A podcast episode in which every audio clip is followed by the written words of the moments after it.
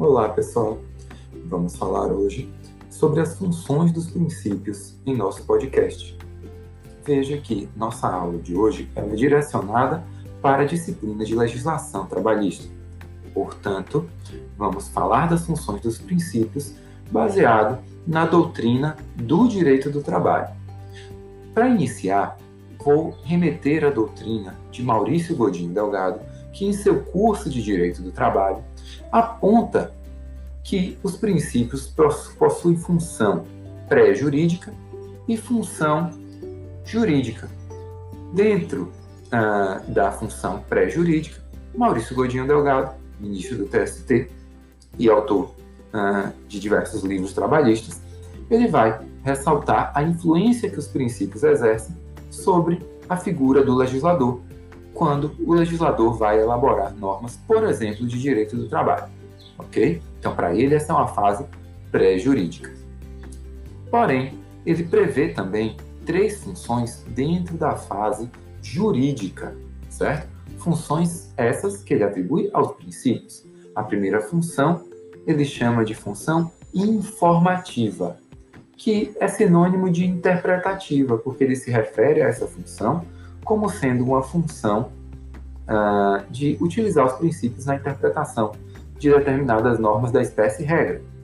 Ele traz também a função normativa subsidiária, que seria a função de aplicação dos princípios como meio de integração, ou seja, meio de comatação de lacunas, ou seja, explicando de maneira bem clara, quando você não encontra uma regra no arcabouço jurídico aplicável àquele caso concreto, você vai aplicar como meio integrador para comatar aquela lacuna, para preencher aquela lacuna, um princípio, assim como diz a Lei de Introdução às Normas do Direito Brasileiro ao tratar dos princípios gerais do direito. Okay? Então, essa seria uma função normativa subsidiária dos princípios. Já a terceira função para Delgado seria a função normativa própria. Essa função normativa própria nada mais é do que aplicar diretamente um princípio a um caso concreto, dando então uma solução àquele caso, àquela hipótese de incidência, pautado naquele princípio, independentemente de haver outra regra que possa ser adaptada ou aplicada para aquele caso concreto, ok? Então, na verdade, uh, essa última função mostra que no nosso ordenamento jurídico a gente não precisa fazer uma triagem de todas as normas do tipo regra uh, aplicáveis a um determinado caso concreto antes de pensar em aplicar um princípio, certo?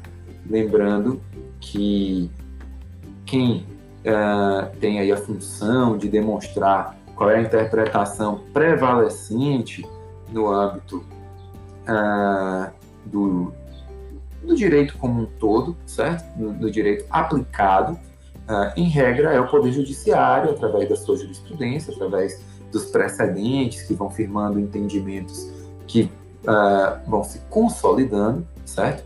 E que, uh, claro, que observam também valores sociais e outras questões no âmbito do dia a dia da própria sociedade, que é, nos termos da doutrina aí de Peter Haber, o, o intérprete primeiro do direito, né? O próprio o primeiro intérprete do primeiro intérprete do direito é o cidadão destinatário que vai aplicar aquele aquele direito no seu dia a dia e apenas diante das contendas é que o judiciário será então provocado, certo? Porque o judiciário não age uh, espontaneamente. Então essa é uma confusão que se faz muito quando se fala em judicialização da política, pensar que o poder judiciário vai lá e se mete na política sozinho. Bem, às vezes ele pode até, na opinião de alguns, exagerar na dose ou na interpretação que poderia ser melhor. Mas o fato é que o judiciário ele não sai do seu lugarzinho para ir se meter em questões nas quais ele não foi chamado. Há uma provocação nesse sentido. Há então alguém que tenha legitimidade para uh, promover uma demanda, essa demanda vai ser apreciada pelo judiciário, o judiciário então vai dar uma solução para essa contenda. Com relação a essas funções dos princípios tratadas por Delgado, eu quero fazer uma releitura dessas funções para vocês. Vejam que ele fala em função pré-jurídica, No entanto, a gente vê no âmbito do direito do trabalho, a gente vai ver na nossa aula presencial, que as fontes do direito do trabalho também englobam fenômenos sociais, fenômenos uh, que não estão, uh, não têm sua origem exatamente no âmbito do direito. Veja que essa influência do princípio perante o legislador é um fenômeno que antecede o momento jurídico, mas que é uh, estudada pelo direito. E aí eu gostaria de trazer essa tal função pré-jurídica para uma análise a partir do direito, uh, utilizando inclusive a nomenclatura que o Delgado utiliza, que seria de função informativa, que ele usa como interpretativa. Aqui eu queria dizer que, para mim, uma função informativa é justamente a função de influenciar o legislador na produção de normas. Não é essa a opinião de Delgado, certo? Mas uh, eu vejo esse nome como adequado a essa função, a partir da, da análise uh, sobre o prisma do direito do trabalho. A função normativa seria a função normativa própria, aplicar diretamente o princípio.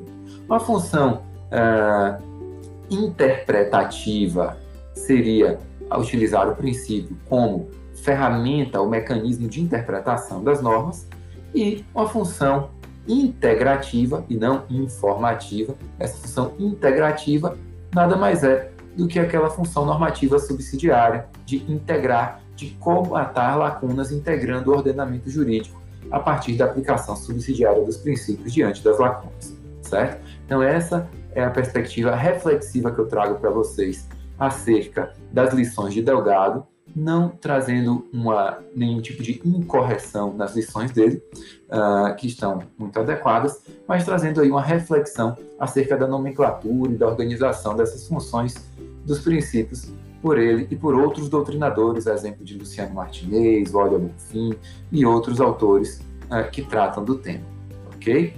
Então, a gente se encontra no nosso screencast e na nossa aula ao vivo. Foi muito bom contar com você nesse podcast. Nos vemos em sala de aula.